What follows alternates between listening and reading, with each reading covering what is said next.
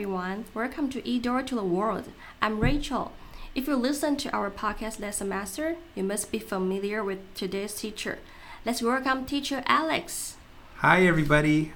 I'm Alex, and I'm a teacher at Dachen Junior High, and I'm happy to be here. Our topic today is culture shock. Teacher Alex, what is the meaning of culture shock? Culture shock is when you go to a new country or you see a different culture and you are shocked or surprised. For example, when people come to my home, Canada, they are often surprised by the snow and cold weather. It can be really cold in Canada. Have you traveled to other countries before? Yes, I have been to Hawaii, Japan, China, and Bali. Did you have any culture shock? What was different?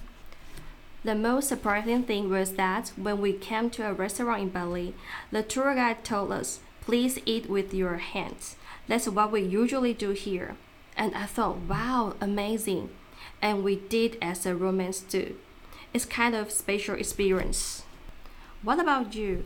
Did you have culture shock when you came to Taiwan? Well, I came to Taiwan three years ago in 2020, so I have been here a fairly long time and I am very used to Taiwan now. But when I first came here, there was one thing that gave me culture shock it was the roads. In Taoyuan, you often have to walk on the road because there are no sidewalks. When I first came here, I was always scared and nervous walking around because I thought people would hit me with their scooters or cars.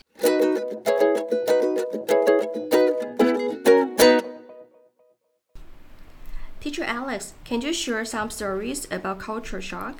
Sure. Today I have a fun article about people who moved to Australia. It's called Migrants to Australia Share Their Stories of Culture Shock. In the article, they talk about the culture shock they experienced in Australia. Rachel, did you read the article? Yes, and I think we can share some with students. The first one is shops open too late and close too early. Yes, I think people in Taiwan will think this is interesting. In the article, an American woman wanted to go for a walk and buy some food around 5 or 6 a.m., but everything was closed. She did not realize that at that time, almost everything is closed in Australia. I feel like in Canada, although some restaurants are open then, things are usually closed that early in the morning too. But here in Taiwan, you can always go to Family Mart or 7 Eleven, so it's very, very convenient. And the second one is so many cuisines. But where's the rice? In this part, a man from Hong Kong said he always had to cook rice because most restaurants didn't have it.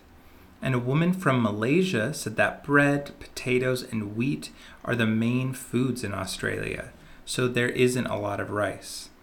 But in Taiwan, rice is everywhere, and in a lot of restaurants like teppanyaki or ruchao, you can eat as much as you want. In Canada, rice is pretty common, but people in Taiwan might be surprised that we often eat different kinds of rice because we eat rice from many different places and cultures.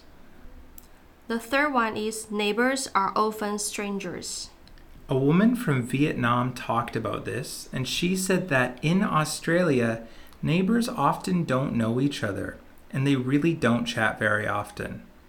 I think in Canada, it's the same, although every neighborhood and person is different. For example, my mom is really, really good friends with her neighbors. Do you think people know their neighbors in Taiwan? Well, I think if you live in the city, it may be hard for you to know your neighbors because everyone is too busy. But if you live in the country, it's common that everyone knows each other. The last one is strict about time, relaxed about money. I think this part of the article was the most interesting. In it, two men from different parts of Africa were surprised because in Australia, you cannot be late. For example, if you start work at 8 a.m., you must go to work at 8 a.m. Canada is the same. But the interesting thing was that one man said that in Ghana, you usually can't take time off, and if you do, you'll maybe lose your job.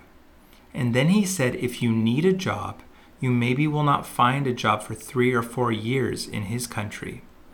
But the other man said he was surprised you need a job at all in Australia because where he is from, you grow your own food and don't need a lot of money to live. But you cannot do this in Australia or Canada.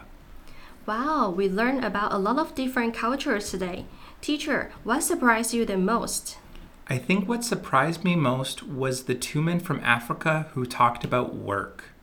Because I've lived in North America and Asia, a lot of these stories were really familiar. But because I have never been to anywhere in Africa, it was really interesting to hear about some of its cultures. It made me want to learn more. What about you? Well, shops open too late and close too early blew my mind because some stores are always open here in Taiwan. It's hard to imagine that I couldn't buy things at the store at about 5 or 6 in the morning.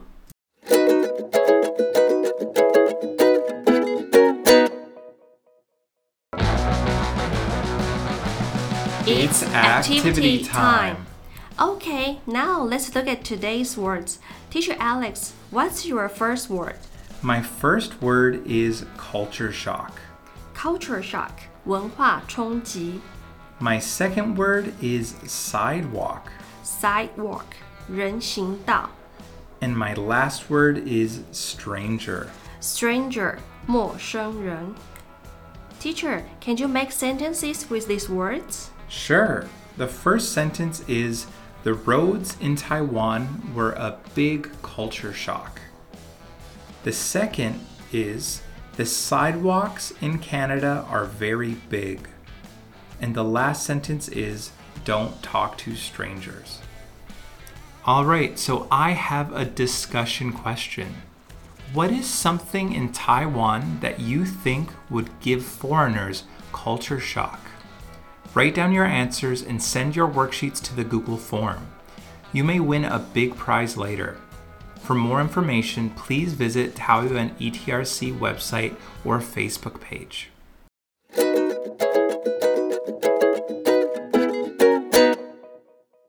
Thank you so much for joining us today.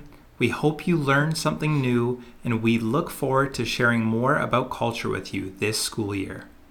This program is sponsored and brought to you by Taoyuan ETRC. See, you next time.